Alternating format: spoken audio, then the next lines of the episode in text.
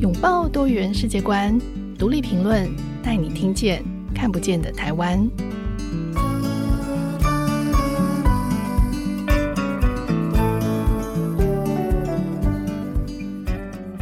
各位听众朋友，大家好，欢迎收听独立评论，我是节目主持人廖云章。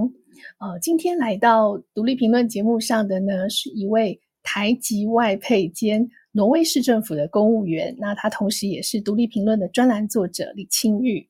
清玉住在挪威的特隆赫姆已经很多年了。那他创办的粉丝专业叫做“乐活特隆赫姆”，常年他在这里分享他对挪威社会的观察以及生活体验。他曾经出过一本书，呃，书名是《这就是北欧人：冒号从十一住行娱乐了解北欧生活》。那他以他非常清新的这个挪威新住民的眼光，为台湾的读者介绍北欧的生活的许多不同面向。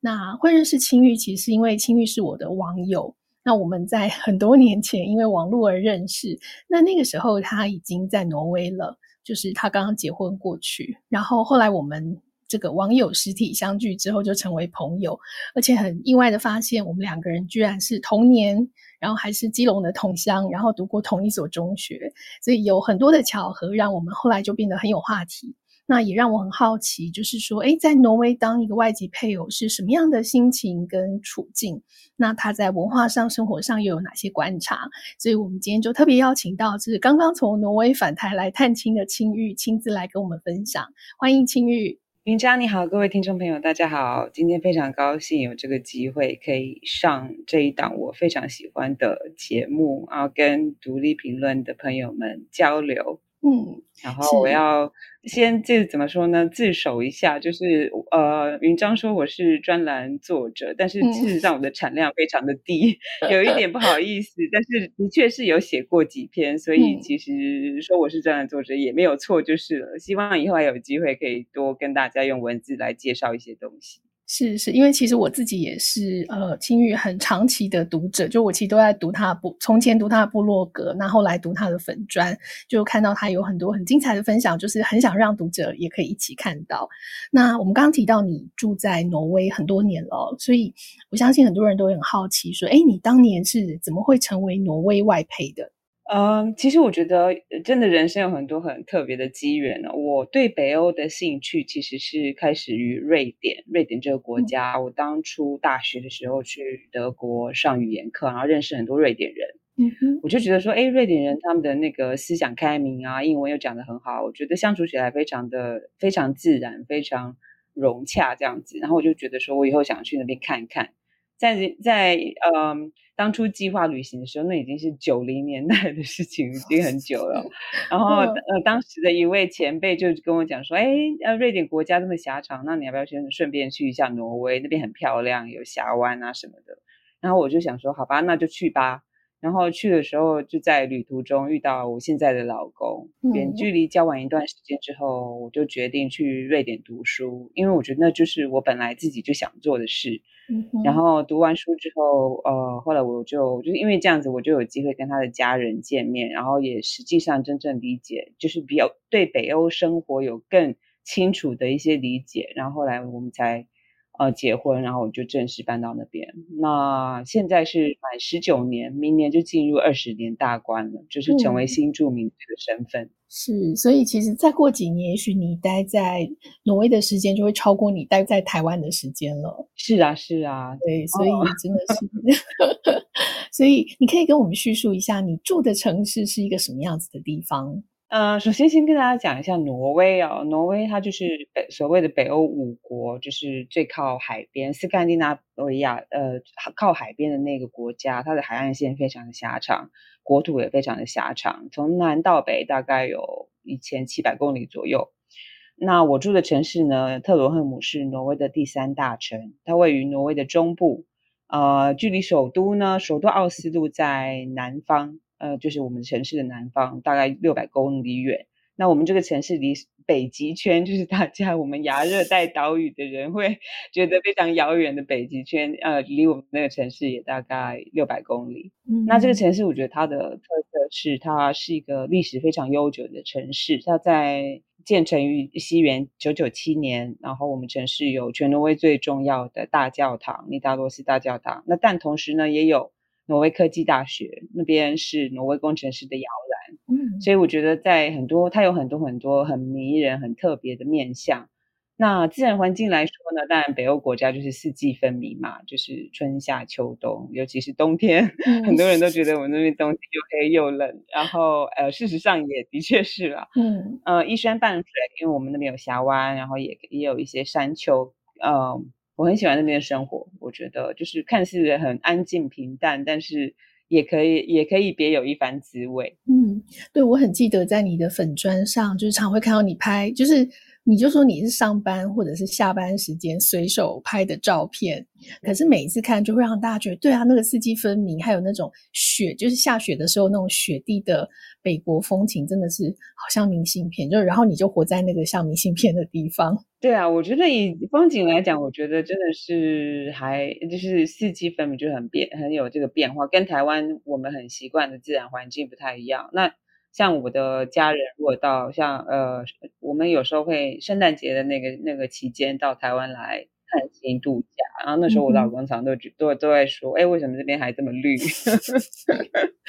因为我们那边九月、十月，大概十一月就树树大概都都掉叶子都掉的差不多，落叶了。对，然后到隔年的四五月才会又发芽，嗯，所以还蛮蛮长的一段时间是。是有一点无聊的一种，就是树可能树上都光秃秃一片就是了。嗯，是，所以呃，所以我我自己也觉得蛮有意思，因为你是从一个亚热带，就是 四季都是如夏的 台湾，然后就是搬到了这么远的北国。那当然也进入了一个很不一样的文化跟社会的，因为跟着婚姻而来的这样子的关系，所以我也蛮好奇，就是你自己在这个跨国婚姻里面，呃，观察到的或你感受到这个跨文化的家庭的关系，就是在挪威和在台湾有什么不一样？我当初写的那本书哦，就是嗯。嗯，一开始其实那本书出版的时候，呃，还蛮早的，是我刚过去没几年，两三年写的。嗯、然后，呃，你刚刚提到那个书名是再版的书名。那当初我就是呃，在那本书里面，从食衣住行娱乐几几个方面找了一些特别的面向，然后跟大家介绍北欧的北欧人的生活跟台湾人生活不一样的地方。那有一篇文章是就是专就是在讲家庭、嗯、家庭关系这这这个环节的。我当初做的一个一个就是总结，我觉得到现在还是蛮还是蛮呃贴切的，就是北欧人的家庭关系是重实质轻形式。嗯，因为我的感觉就是台湾人或者是像我们东亚在儒家思维上比较就是受儒家思维影响比较深的国家，我们会有很多社会的礼教束缚，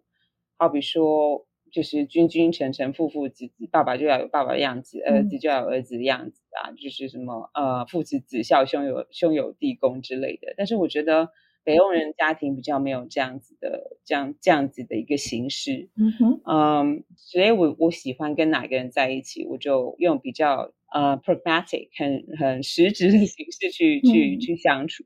所以北欧人的同居不婚生子的比例非常非常的高。嗯，然后他们啊，比如说这个呃，单亲跟再婚的比例也不算低，所以家庭的组成都非常多元。那在这种情况之下的话，就是真的以那个人要结婚、要要要相处、要生小孩的那个人为主，而不是你的家人觉得你应该怎样，你就要怎样。这个是我觉得跟台湾比较不一样的地方。嗯，所以嗯，我想好比说。嗯，我我跟我老公结婚四年才生小孩，但是我后来想一想，诶，在这四年当中，我婆婆从来没有问过我什么时候要生小孩，然后我就觉得这一点很不可思议。我就反反想，如果我的婆婆是一个台湾人，可能我结婚结完了那结了结婚礼的那天晚上，她可能就想，哎呀，赶快生了小孩，要赶快生了，不要等啊，什么什么的。但是在北欧的话，就是，诶，这是你们夫妇两人两个人的事。就算问他，也只是他，他也不是有那种，就是呃压力，是要觉得你应该要怎样的问，嗯，所以呃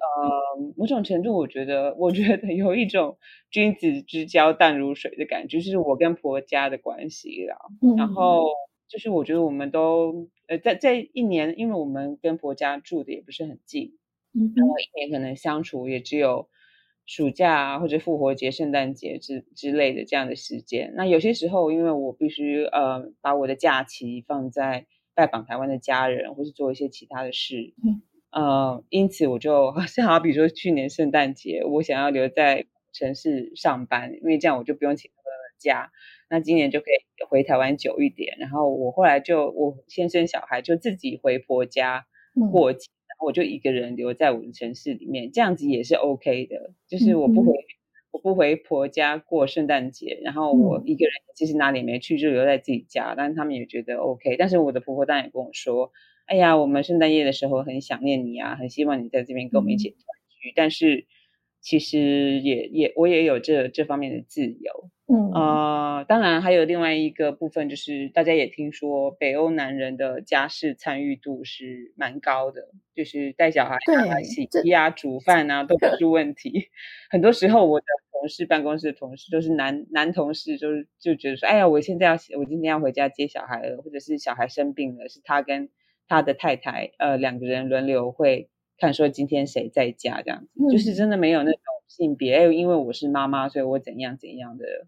呃，就就必须要负担比爸爸多，这样是比较少，这都是相对的。对对，这听起来真的非常理想诶，因为你刚刚从前面讲，就是包含说，哎，圣诞节可以不用回婆家，然后你就说，哎，我要把假留着 回我娘家用。我觉得这就很像在台湾，如果有一个媳妇说，哎，那个除夕夜你们就自己。自己回去，然后我要我要回去我娘家，所以就这在台湾可能是会引起蛮多的这个非议呃讨论，或者是 家对对对，在台湾已经有这样一个名称叫做逆袭，就是反叛逆的逆，就是台湾现在已经有一有一群我我我真的蛮逆的，对，就是说这个呃台湾其实现在已经有一群呃就是媳妇在争取这种就是除夕回自己娘家的这个权益哦。对，就是他们就自称逆袭，就说哦，好像是在呃对传统社会做一个逆袭，然后同时是一个叛逆的这个形象。可是听你这样讲，其实在挪威就是或者在你的处境里，就嗯，大家都觉得这还蛮蛮正常的，而且也可以接受。其实我我觉得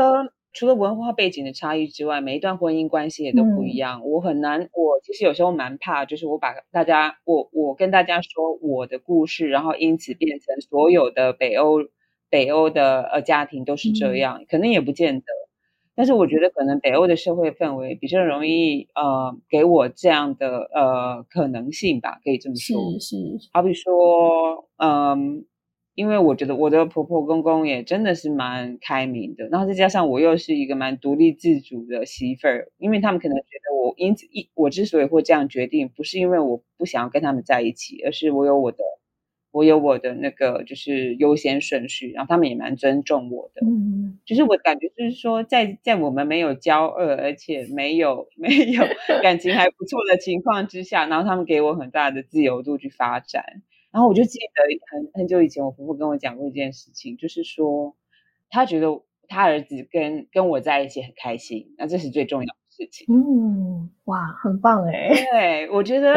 我真的觉得，就是说啊，这真的是这对一对就是夫妇最好的祝福，对不对？对，而且他这样跟你讲，好像我我觉得那个那个角度也比较像是朋友，不像是一个长辈。嗯，就是就是说，哎，我的小孩跟你在一起，他很开心，那我也觉得很棒。就是 他跟你的那个关系，反而是有一个呃相对平等的位置，对吗？对，没错。其实这到到现在我，我我称呼我公公婆婆，我都是直接叫他们的名字。我们那边没有在叫爸或妈，没有，对，我就直接叫他们的名字。然后好比说我老公的姐姐，我就直接叫他们的名字。所有的人都直接叫他名字。我知道我跟那个人的关系是什么，好比说是是。他们是我的叔父啊、姨妈啊，就是什么什么的，但是我们就直接叫名字。嗯，是是，果然是蛮梦幻的。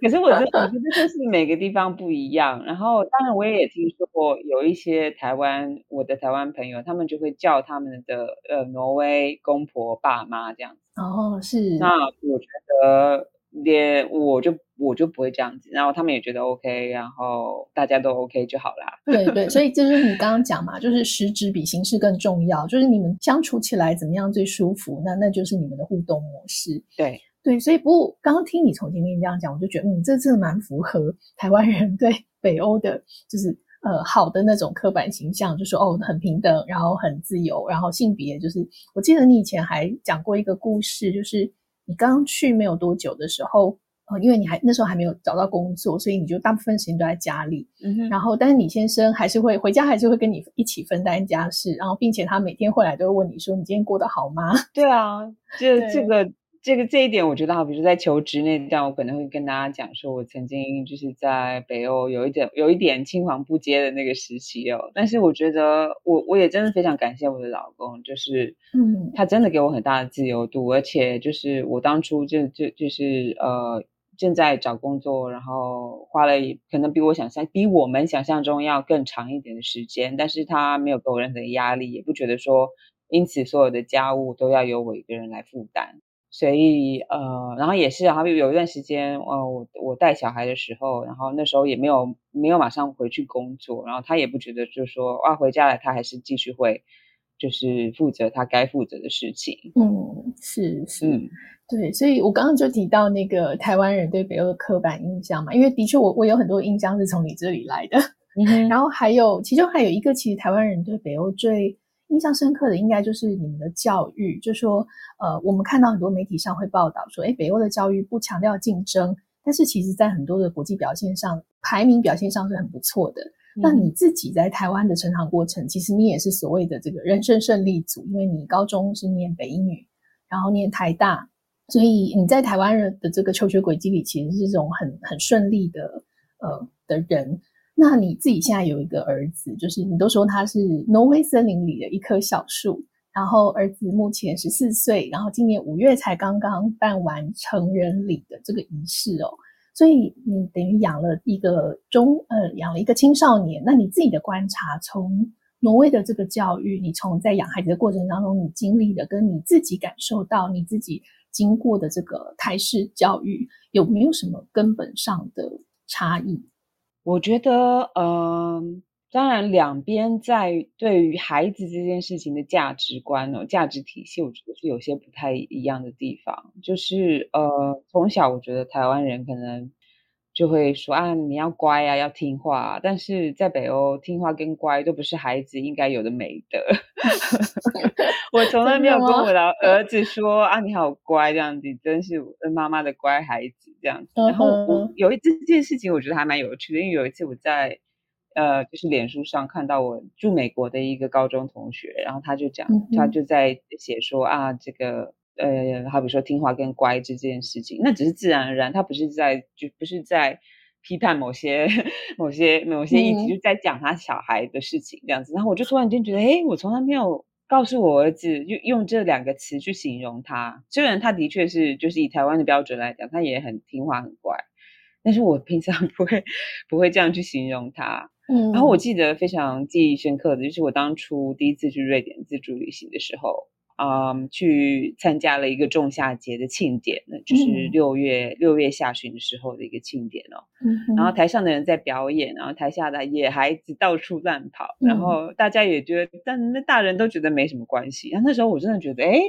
怎么会这样子呢？上面的人不是在表演，你不是应该要好好的坐好，在下面专心的看人家表演吗？嗯嗯。然后我旁边坐了一个瑞典朋友，然后他就跟我说：“哎，我们瑞典是全世界第一个立法规定不能体体罚小孩的国家，哦，因为每个小孩都是一个一个值得被尊重的个体。”嗯，你必须去教养他，而不是而不是去管教他。嗯哼，所以那时候我就觉得说，哇，所以北欧的教育我感觉啊，就是说是在培养一个优质的普通人。嗯，然后能够独立打理自己的生活非常重要。他们比较不会呃注重在就是学学科。上面的表现就是，嗯、就是这是一个一个价值观的基底哦，就就就是呃，因为我觉得像我们之前，我知道我离开台湾地铁台湾之后，其实已经二十年了，台湾的一些教育现况、教育现场，我我其实没有非常的，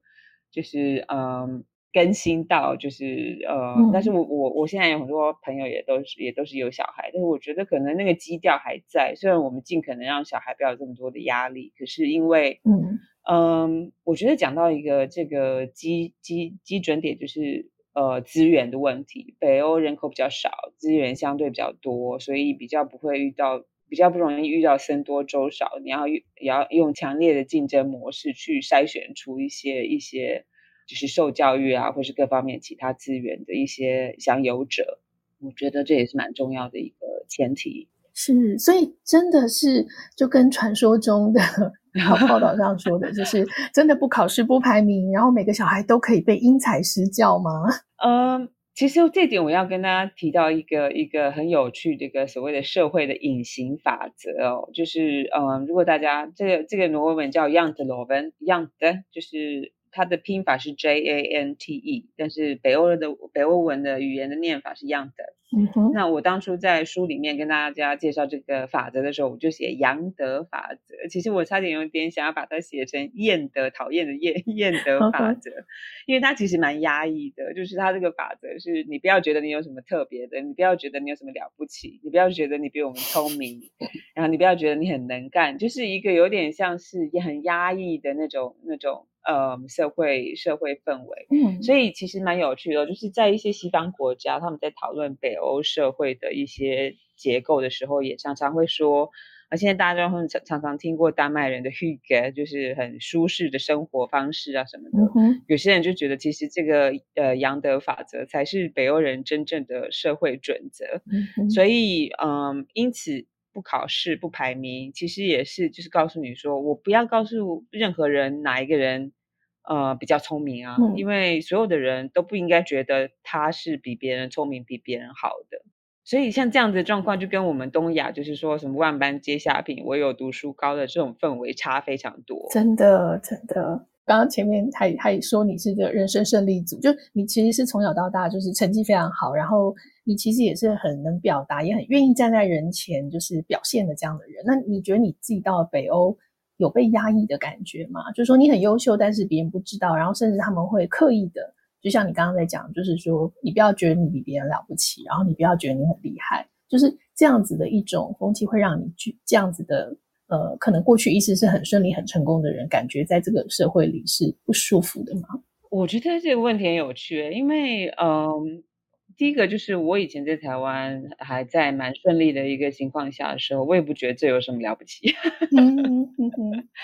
我就觉得说，哎，刚好我就有这个能力，我就是一个会考试的人，但是我也知道我会考试之外，有很多其他东西我不会啊。这并不代表说我因此比别人呃好，或是或是怎么样这样子。就是我觉得北欧人的这种基调就是不卑不亢。嗯，对。呃，你不管怎么样，你就是你。所以可能我刚好就是在去北欧之前，也已经有这样的一个心理的 心理的条件了。所以我就觉得说，哎，在台湾我成绩好或不好，其实一点都没关系。我觉得成绩好的好的一个。好处对我个人来说的一个好处就是，可能我的选择会比别人多一些。嗯，就是我在工作上，或是在求学上，或是我在自己的一些呃，就是我学东西可以快一点，我可以多学一点，或怎么样。那这也都是为了我自己好，而不是觉我觉得要。别人看到我比比他们好，这样子是是。其实我会问这个问题，是为我下下半段铺了一个梗。但是我我我想这边，像我们先休息一下，我们稍后再回来继续听青玉跟我们分享他在特隆赫姆市政府担任公务员的日常生活跟观察。我们等一下回来。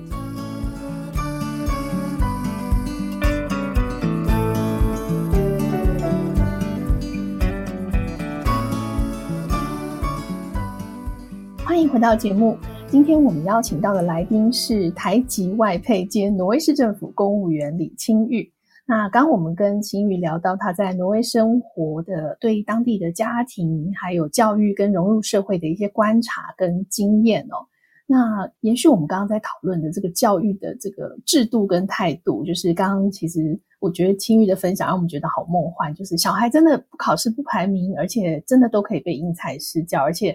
因为他们有一个很特殊的隐形文化，就是没有谁比谁了不起，然后你不要觉得自己很厉害，这种其实跟呃东亚文化很不一样的不竞争文化。那我也蛮好奇，他实际上在学校的状况是怎么样？这可以请青玉分享一下你小孩念书的实际情况吗？嗯、我小孩目前为止，呃，目目前他相当于国中的二年级，就是我们那边的九年级。嗯，那小学一整个小学，挪威小学是七年，七年读完的确是没有拿到所谓的台湾所谓的成绩单哦。嗯嗯、呃，所以我们每个学期呢，就是会有一次的所谓的发展谈话，就是呃老师，就是班级导师会把学生跟家长三方都都就是召集在一起，都要参加。嗯，那我觉得这一点，我因为我不太清楚台湾的的情况是怎样，但是他每我们是每个学期都要有这样的发展谈话，然后让孩子自己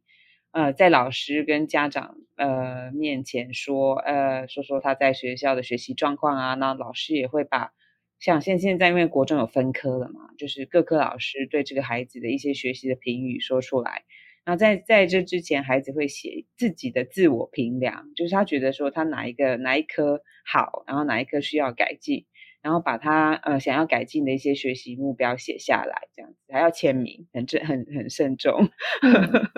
对，可是就是他们没有成绩单，所以有些时候我会跟我的老公分享我在成长过程中就是遭遇的一些呃求学的经历，好比说我们的成绩单是每一科。当年了哦，呃，现在怎么样？我不太清楚。就是每一科成绩几分，然后你是几名，都大啦啦的写在一张纸上，就是从第一名到最后一名排出来。那个时候，对。然后，然后我老公听了就觉得超惊悚的。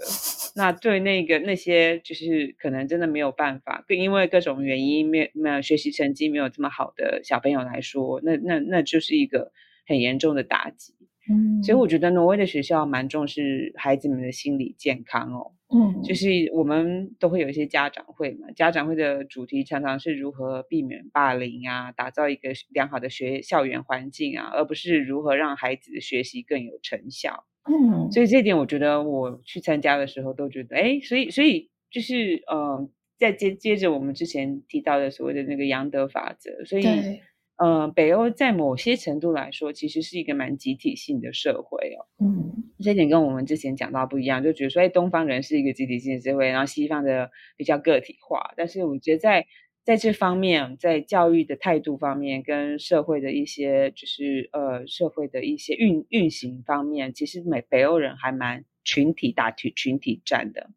好比说，呃，挪威的孩子，就是我的小孩要，其实挪威小小朋友很喜欢办生日会，从幼稚园开始，然后呃，就会小朋友就会请，所以我想请谁谁谁到去参加我的生日会，嗯，然后那时候园方或是校方就会建议，如果你的邀请卡要拿到班上去发的话，就不是私底下约的话，嗯，那你就要发给全部的人，哦，是就是。你可以选全部的男生，如果你是一个男生，你可以说我要邀请全部男生，然后你是女生可以邀请全部的女生。嗯、可是如果你要拿卡片到学校发，就是要全部的人都要受邀请，就是去避免有一些人让就觉得说、嗯、啊，我只请谁 A 跟 B，可是你你我不请这样子，让、嗯、不要让小孩有这样子的机制去去把一些人排除在外。是，我觉得他们这方面的这个意识还蛮清楚的，因为觉得说。但是，而且我们在新大呃新闻媒体上偶尔也会遇到有一些霸凌的案例啊，好比说最近就就在讨论，哎、嗯，为什么是被霸凌者要转校？应该是那个霸凌的人，霸凌者要才是要转校的那个人吧？这样子就会有这样的声音。嗯、对你，你分享这个其实我觉得蛮有意思的是，因为呃台湾可能很粗略的，我们常常会有一个思考，就是说呃东亚就是比较集体性。然后可能欧美 就是比较呃比较强调个人主义，嗯、然后特别很多提到可能北欧又会觉得它更强调个别性，因为你刚刚也提到包括婚姻呃或者是呃非婚生子女这件事情，它也可以被一视同仁的对待，会觉得好像个体性很强调个体性的自由。可是你谈到在你要到学校去发邀请函，那就是全部的人都要有，不可以有人被漏掉。这个部分又它呈现出这种社会的集体，这蛮有意思的。就是不排除这件事情，对，不排除。而且，而且我觉得这就是他们一直在，就是说从幼稚园，嗯、因为其实北欧的托育制度，就是我们待会儿会提到，就是女性就业的这一部分，这跟托育制度的完善也蛮有关系的。嗯、所以小孩可能一岁左右，你就要在一个群体环境当中，呃呃。呃，混 没有啦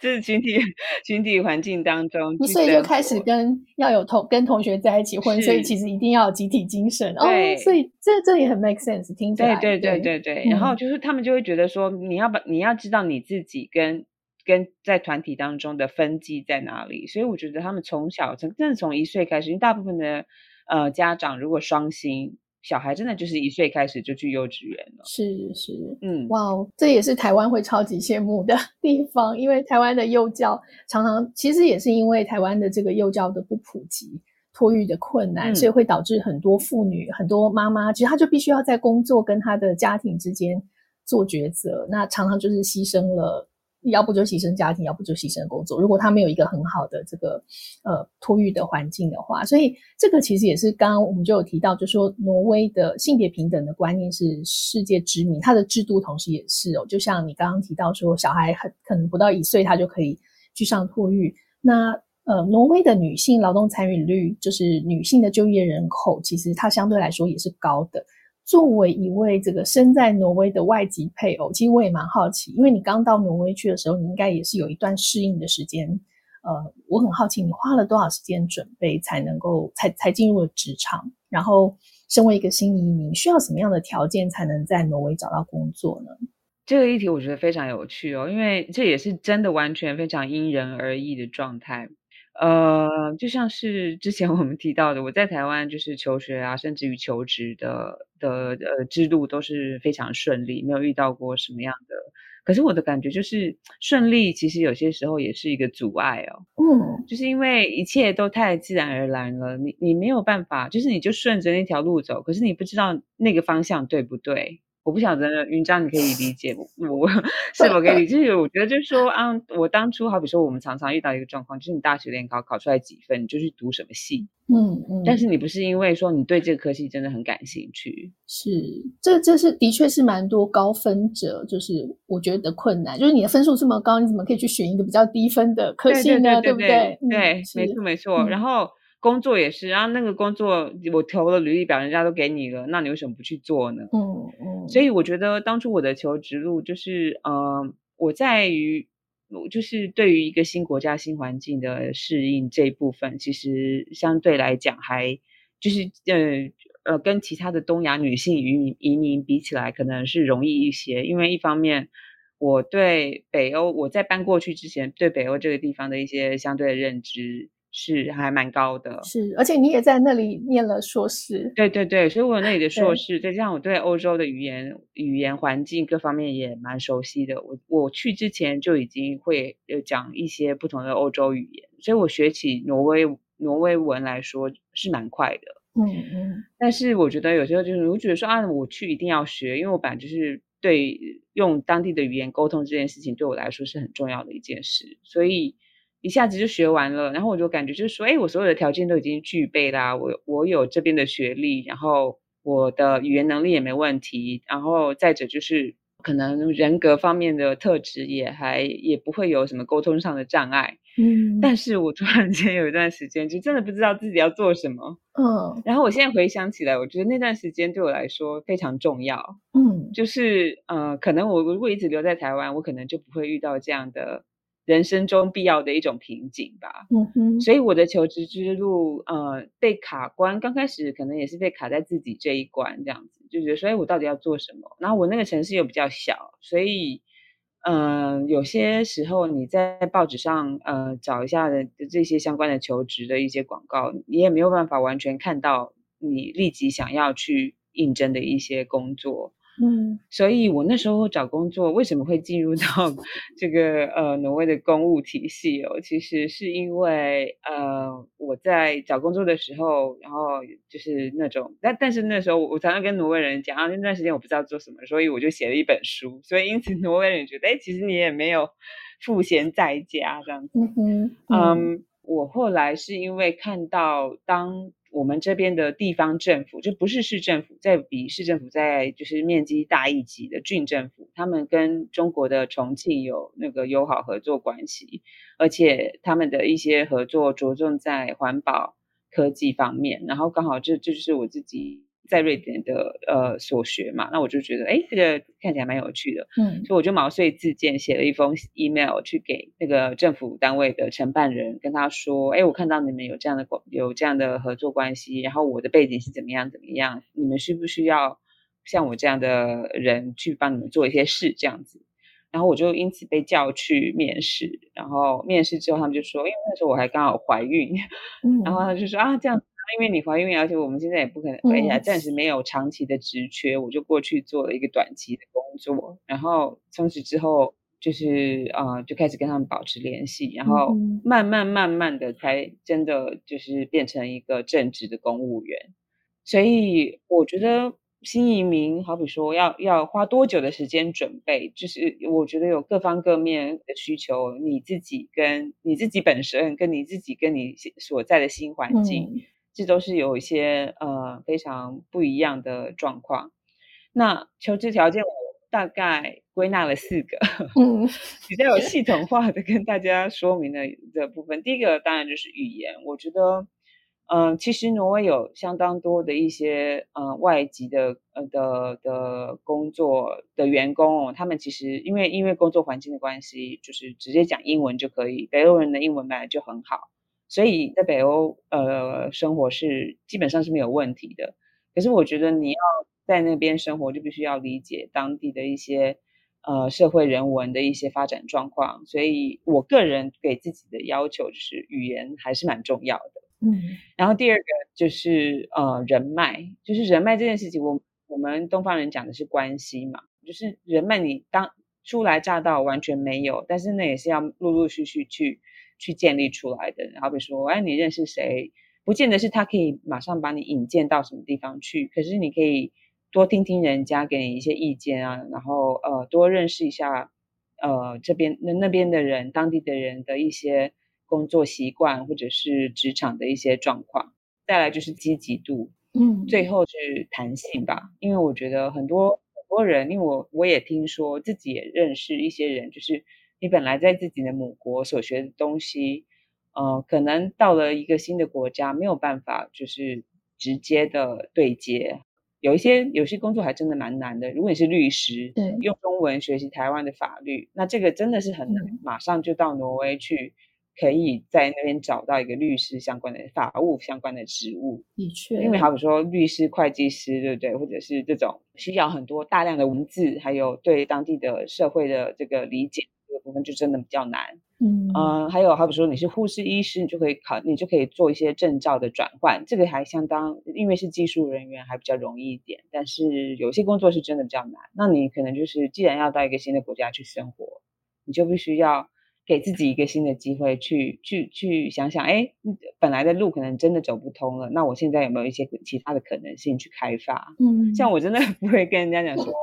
我当初的志愿就是挪威当一个公务员。嗯，对对，因为其实这个蛮有意思，就是呃，我记得几年前青玉那时候回来的时候，就是你那时候已经在特隆赫姆的这个市政府担任公务员，那那次回来就说你就。呃，想要来缅甸街逛一逛，我就说，那你应该就要来参加时光，顺便来分享一场你自己在身为台籍挪威外配的这个公务员经验。那那一场演讲我记得很精彩，就很多人都跑来听，而且呃，里面大概有一半的听众是你的国中、高中跟你的大学同学，那他们都很讶异说，哇，天哪，就是我们班当年的这个。就是我们班的学霸，然后现在到了挪威去，居然成为公务员这样。然后那一次也其实让我很讶异的知道说，哦，原来你很多同学是从前是很崇拜你的，所以他们也就是对于你到挪威去之后的这个生活还有经历的这些故事，就非常的好奇。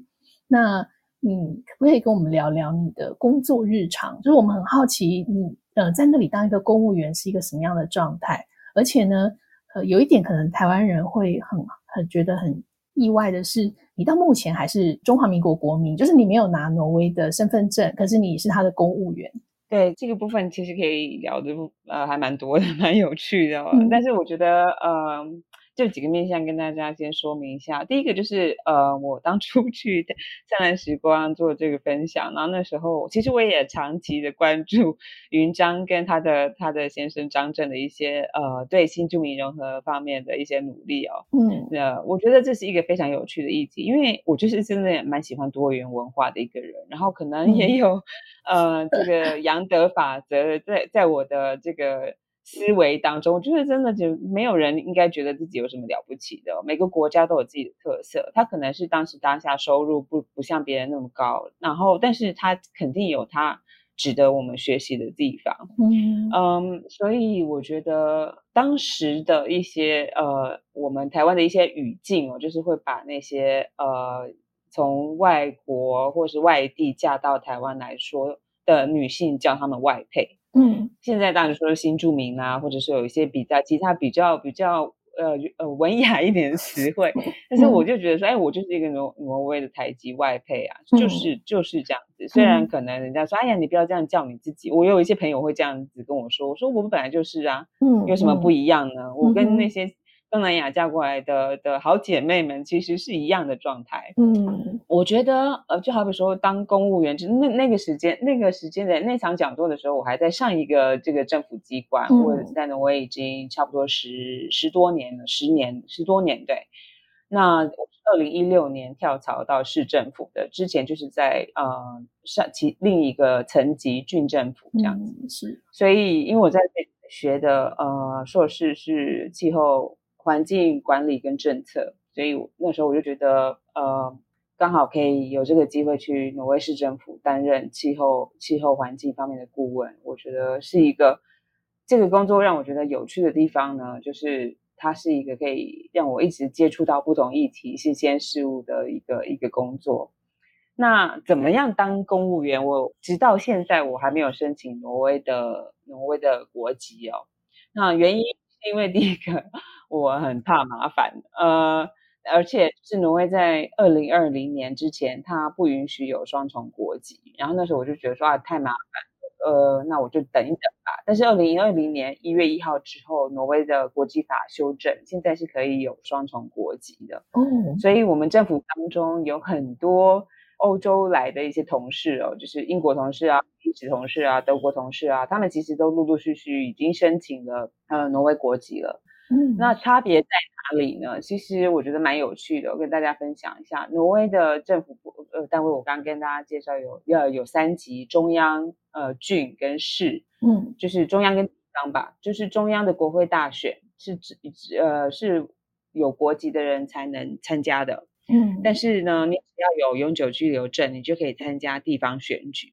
如果可以投票投市长跟郡长的这一节，还有市议员跟郡郡议员的投票，是，那我觉得这一点也是台湾蛮值得，就是至少至少了了解一下这个可能性，因为我们这边。就是挪威的状况，就是民主参与资源分配。呃，你既然有居住在这里的权利，你就可以选举啊。嗯、不然的话，就是这样就很不公平嘛。因为我在那边也交税啊，我在那边也尽了我的我居民的义务。我不能说我是国民，那是居民的义务，我也必须要行使我的一些权利。这样是是。其实台湾几年前有人在谈这个题目，当时呃主要是在替移工争取投票权。就说台湾有七十万的移工，然后很多人其实在台湾待的时间也很长。那那时候就有人觉得说，至少他们也许应该可以选里长吧，他们可以选市议员吧，因为其实 这一些呃地方层级也对他们的生活、他们的工作影响是很大，所以这群人应该也可以有呃条件来来申请哦。然后因为台湾现在其实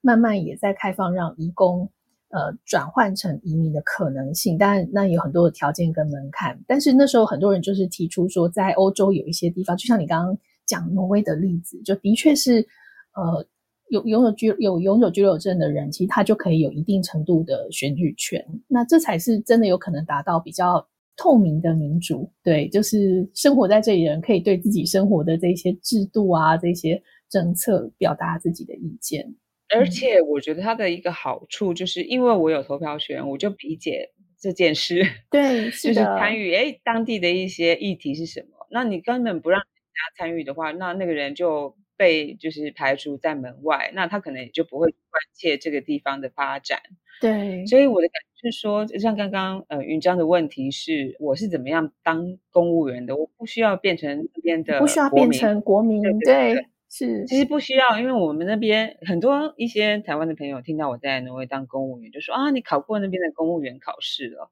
嗯，嗯，但是我们这边的公务员，就是挪威的公务员是不需要考试的，他其实就是跟、嗯、跟私人企业一样，开有有缺就开，他是开缺，嗯、然后大家就去应征，然后你应征上就上，你只要有永久居留证，有工作有有工作的权利，你就可以去申请。所以其实就呃，所以从你的角度来看，你你说你是你刚刚自称说，哎，你觉得叫台籍外配没有没有没有不好，因为其实你在工作上面很积极，而且你有弹性，那你也自己争取到这个很好的机会。但我也很好奇，就是听起来其实真的都太顺利、太完美。你有遇过种族歧视吗？我之前我在换新工作，就跳到市政府的时候，有一次做了一个简单的自我介绍的，就是我们部门的同事，呃，一个小讲座，然后呃讲讲就是介绍我自己的一些背景啊之类的。啊，讲完之后，我有一个同事就发问，他说：“你遇过种族歧视吗？”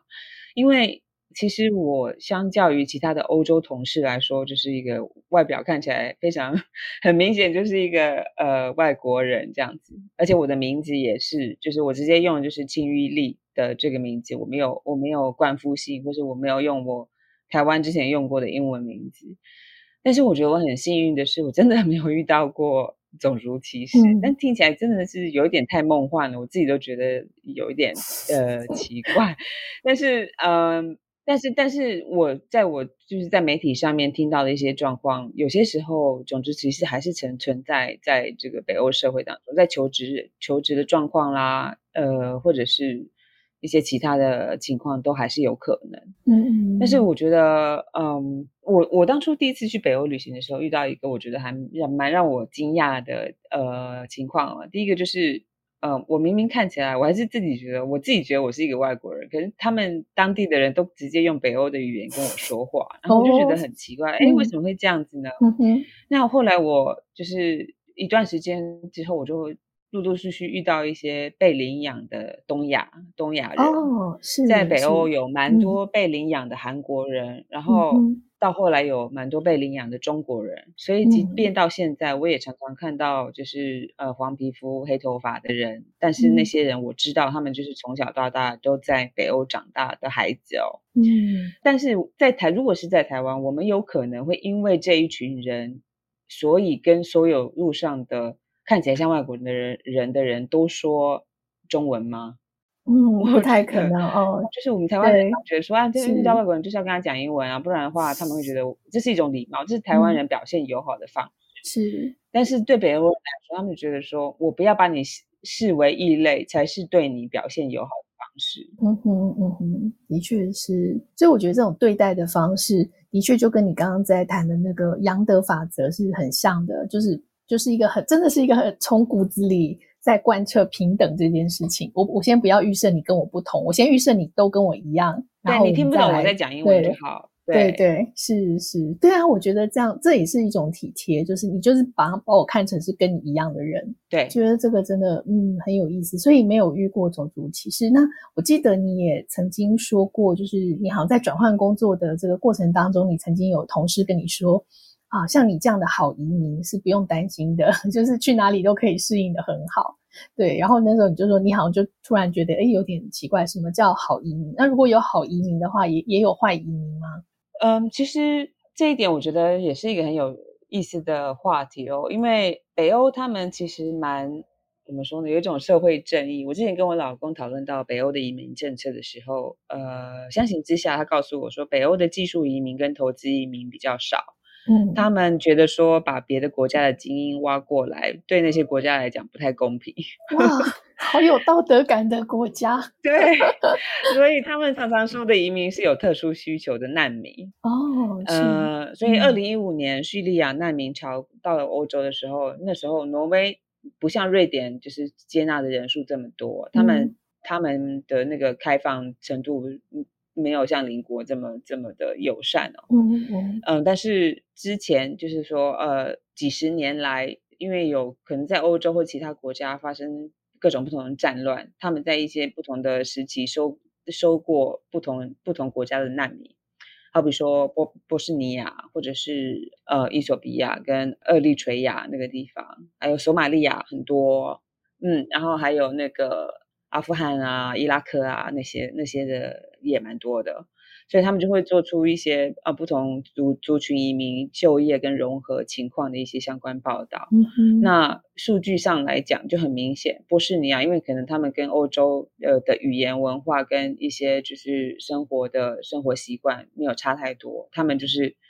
所谓的好移民，嗯，了解，就是、哦、呃不会偷懒，呃该工作就是去工作，然后也好好缴税，然后也不会就是觉得说，因为我觉得回教国家他们的回教跟基督教的一些基本的一些社会的价值观的一些冲突，可能比较比较明显。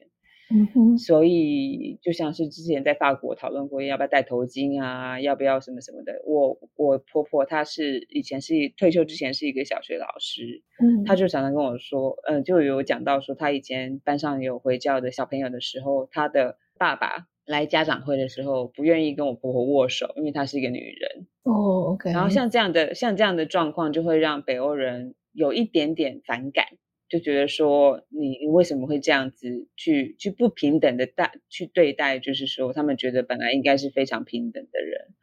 所以在这种情况之下，就会有一些就是两者两个族群之间的张力就会比较比较比较明显，这样子。嗯了解。那像我们东亚的人，东亚的人相形之下比较温顺。挪威有很多的越南跟巴基斯坦的移民，嗯哼，也是因为当年有劳工移民的关系，然后后来就会有家族团聚啊什么的，所以这两个族群还是还蛮明显的。嗯，然后呃，我觉得还蛮有趣的一点就是，呃，越南人因为东亚文化嘛，他们我觉得就是在还蛮多就是就是在努力就业啊，然后。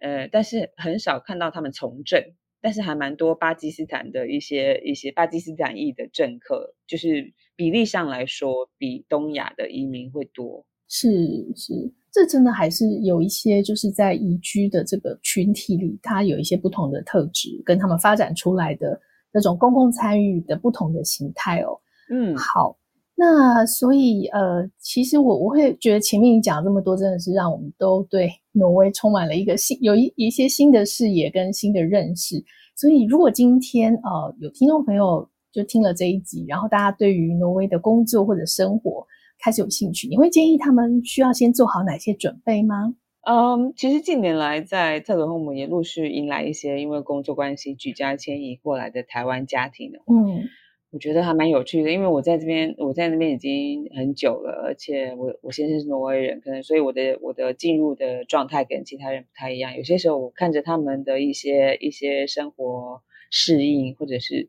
或者是就是看他看到他们的一些融入程度，我也觉得还蛮有趣的。就是因为如果你全家人都是台湾人，跟像我们这样子台挪混合的家庭，可能就不太一样。是，是我的感觉就是。不管你去哪一国，或者从哪一国来，去到哪一国，跨国生活的适应哦，是一段渐进而且是长期的过程。嗯，我自己觉得很难事前做好万全的准备，但是我觉得要准备的是自己的心态。嗯，因为没有任何地方是完美的，那你尽可能的保持一些弹性去闯荡哦，然后找出你自己喜欢的地方，嗯、然后跟。跟你自己一些哦，反正就是无论如何你已经试过了都无法接受的地方，这个这个也是 OK 的。像我有时候跟别跟一些朋友在聊天的时候，我都可以很明确的总结出有哪些挪威的东西，我总而言之就是不习惯。伯利喜维安娜，我很想知道是什么，我就直接讲。对，呃，我就是我真的不喜欢他们的午餐，因为他们的午餐实在是太无聊了。然后我常常看到挪威人吃的他们就很简单的三明治的午餐，嗯，我就会不管看到几次，我跟他们讲说，为什么你们可以每天都吃这个东西？OK，对啊，然后还有他们很喜欢修缮啊，就是因为呃。时间多吧，然后他们那边请工请工人又很贵，所以就是对，但是修缮的坏处就是时间会拖得比较久，哦啊、呃、之类的这样子。然后还有就是因为冬天的时候路面会结冰，然后我就觉得说啊、呃，不管我再怎么样，我就真的我每次到冬天路面结冰的时候，我就觉得我的。在呃，我的行走能力突然消失了，嗯，就是要很小心翼翼，我们不想跌倒嘛，就觉得说我好像突然间变呃变成一个七八十岁的老人，可能挪威七八十岁的老人都走得比我好，但是我就很很很明显的告诉他们，这些这些我真的试过，但是这个这是我自己没有办法跨越的一些门槛吧。那但是除此之外，我觉得我在那边还蛮开心的，是，所以。呃，然后我一个最后的一个小建议就是，如果可以的话，先练一下厨艺，嗯哼，就是下厨这件事情，因为这样子的你在挪威的生活品质应该可以提升不少。那边的物价太高了，而且大家比较没有外食的习惯，嗯，所以台湾人又特别爱吃，那你就 先准备好自己下厨的一些一些小技能，这样子。那大致上来说，我觉得其他的话就是随着自己的呃际遇慢慢去闯荡。是非常谢谢秦玉今天跟我们分享很多。我觉得你最后回答这一段呢，可以让你这一集就是闪闪发光的这个北欧挪威的故事更加的立体。因为真的吗你总还是会有一些些你觉得呃不是那么喜欢，直到现在你都还没办法接受的事情。我觉得它才让这件事情变得更真实。否则我们觉得从前面谈下就觉得哇，这个社会简直太梦幻了。然后你你的机遇也是非常的。顺利，某种程度其实还是还是蛮顺利，跟可能很多的新住民比起来，